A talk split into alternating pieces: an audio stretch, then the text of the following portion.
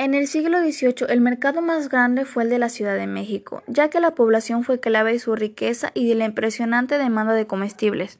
Para 1767 Juan Manuel de San Vicente denominó la magnífica corte mexicana. Él se refirió así al consumo de alimentos y observó que los ingresos más valiosos de la ciudad eran el consumo de alimentos en cantidades exorbitantes, y estimó estos ingresos a 350 mil cargas de maíz ingresadas a la capital, en cuanto al trigo 246 mil cada año.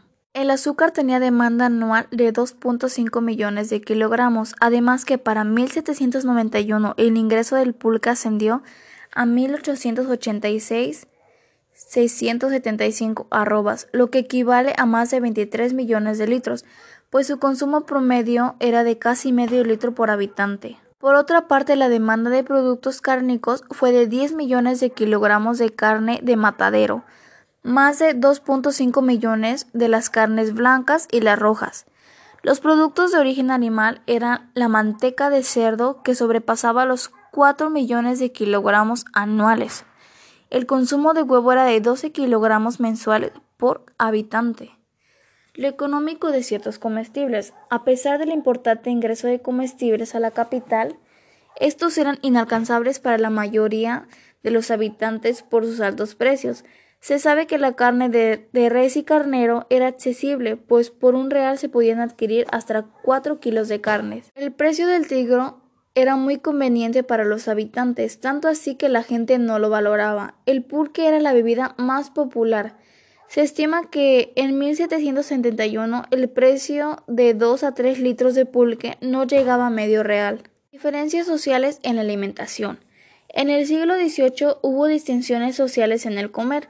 El gobierno local encargado de proveer los abastos para los habitantes capitalinos estableció un parámetro económico para velar y favorecer el consumo de los diversos grupos sociales de la ciudad. La alimentación capitalina, cantidades, cualidades y variedades. En el siglo XVIII la gente tenía una conducta alimentaria excesiva en cuanto al hábito de comer carne de manera abundante por cada individuo y sin contar las porciones de pan, legumbres y vino.